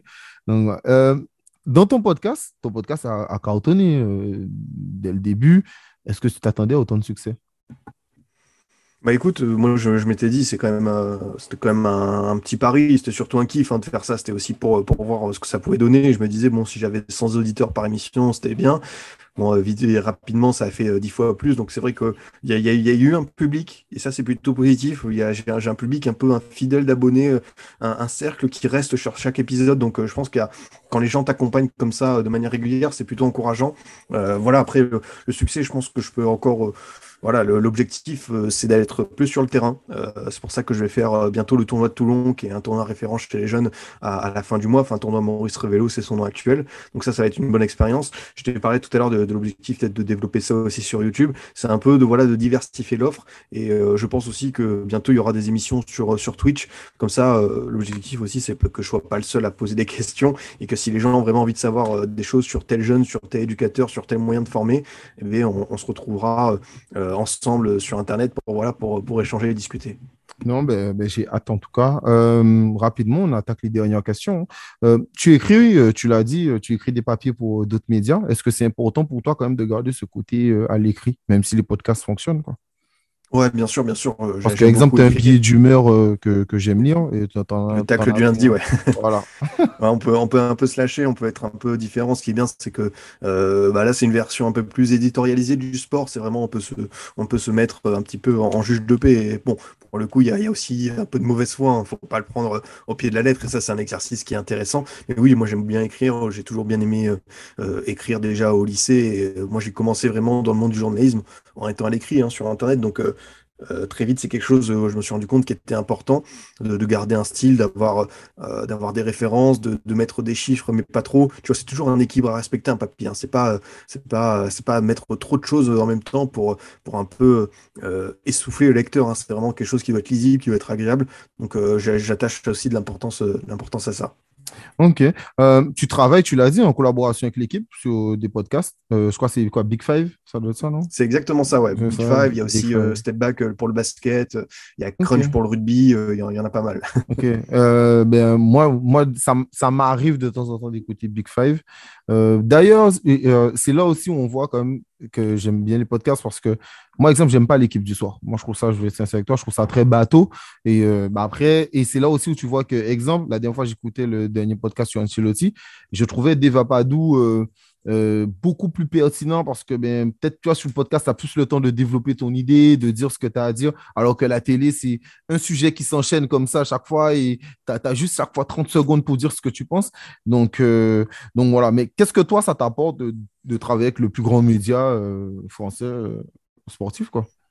Non, mais c'est une manière de, de, bien définir les sujets, de bien les idéaliser, de, de, de aussi, enfin, c'est un travail entre la réalisation et le montage, c'est aussi vraiment dans le pur aspect technique, c'est vraiment combien, comment bien prendre le son, comment bien respecter les niveaux entre les différents intervenants, savoir un montage fluide. Donc là, c'est vraiment euh, une, euh, un nouvel apprentissage, une nouvelle école. Et puis même euh, au-delà de ça, c'est un plaisir parce que tu échanges avec, avec la fine fleur du journalisme français sportif, avec des vrais passionnés, avec des gens qui ont des anecdotes formidables. Donc pour le coup, c'est vrai que quand, quand, je vais à l'équipe, c'est toujours un, plaisir de pouvoir apprendre plein de choses. Ok. petite question comme ça, j'espère que oui. Je pense que tu es-tu un joueur de FM ah oui, bien sûr, grosse passion pour Football Manager. Bien sûr, ça depuis. C'est un mec. Euh, en fait, moi, j'étais un, un, gros fan à l'époque des modes carrière de FIFA. Euh, j'en faisais pas mal, une chaque année, même deux, trois. Enfin, je, je kiffais. Et je discutais avec un mec à la fac qui m'a dit Ouais, si t'aimes bien ça, attends, il y a un truc qui est tellement plus complet, tellement plus abouti. Euh, et là, c'est vrai que j'ai découvert euh, Football Manager. Et là, c'est vrai qu'en termes d'univers, d'interaction, de possibilités, là, on était sur un, tout autre jeu. Et euh, c'est vrai que là, j'ai attrapé le virus à ce moment-là. Et chaque année, je fais une petite carrière. Je, je, vois qu'il y en a qui ont beaucoup plus d'heures de jeu que moi. Moi, je n'aurais pas le temps vraiment de lancer comme ça parce que c'est tellement chronophage. Mais, mais je prends beaucoup de plaisir à chaque fois sur FM à, découvrir des clubs, à faire des possibilités tactiques et tout. Franchement, c'est un, super jeu. Non, mais je pense qu'aussi le, le, kiff, tu vois, c'est exemple, tu en as parlé d'un podcast de Louvre Magère tous ceux qui ont joué à FM le connaissent, tu vois. Et, quand, et quand tu le vois euh, éclater, tu te dis, ah ouais, mais je le connais depuis tellement longtemps. Donc euh, là, actuellement, je prends l'exemple euh, Cesco, qui joue en Autriche. bon, ben, moi, je l'aime beaucoup sur FM. Bon, ben, j'attends que si demain il pète, je pourrais dire, bon, ben, je le connais depuis, depuis un moment, quoi. Donc, donc voilà. Un dernier mot bah écoute, dernier mot, un grand, grand merci de m'avoir invité. J'ai passé euh, une heure, plus d'une heure avec toi, j'ai pas vu le temps défiler, donc euh, c'est toujours bon signe. Ça veut dire que vraiment, euh, j'ai pas été, j'ai pas été pris par tes questions, j'ai pas été essoufflé. Vraiment un gros gros plaisir. C'était top de pouvoir échanger avec toi sur sur sur le podcast, sur le parcours du journalisme, sur sur la vision du foot. Franchement, c'était un très bon moment passé avec toi. Non, ben merci et puis ben merci à toi d'avoir accepté. Bon, euh, je te le dis en privé, mais je te le dis quand même mon public. Euh, mon podcast préféré, euh, j'adore écouter. Tous les lundis, je l'attends. D'ailleurs, la semaine dernière, j'ai envoyé un petit message sur Twitter pour dire. je t'ai répondu d'ailleurs, ça tombait bien. Bien sûr, je, voulais faire l'annonce et puis j'ai vu ton message. Je me suis dit, tiens, comme je sais que tu es un auditeur fidèle, je, vais te répondre en premier et tout. Mais oui, des fois, tu vois, il y a certains invités et tout, comme c'est un podcast chaque semaine, tu vois, c'est pas toujours évident de faire coïncider tous les invités, le temps, le montage aussi. Là, pour le coup, c'est vrai que j'avais prévenu. Enfin, j'essaie de prévenir à l'avance quand j'ai totalement, un, un imprévu. Mais quoi qu'il arrive, au moins, tu vois, c'est bien, c'est que tu te fixes une régularité. Lundi, 6 h du mat, euh, en, France métropolitaine, l'épisode doit être en ligne, quoi. Ouais, non, mais totalement. Moi, demain, tous les lundis, je l'écoute avant d'aller au travail. C'est vraiment un vrai plaisir. Donc, euh, voilà. Merci à toi encore. Et bah, merci beaucoup. Euh, C'était bah, vraiment top de venir avec toi. Je te souhaite que du succès et que, que, que ton podcast puisse continuer. Bah, merci, c'est super sympa. Et puis, euh, bonne chance à ton podcast. Euh, c'est de la bonne humeur, c'est de la bienveillance. C'était... Non, vraiment, j'ai passé un très bon moment avec toi. merci.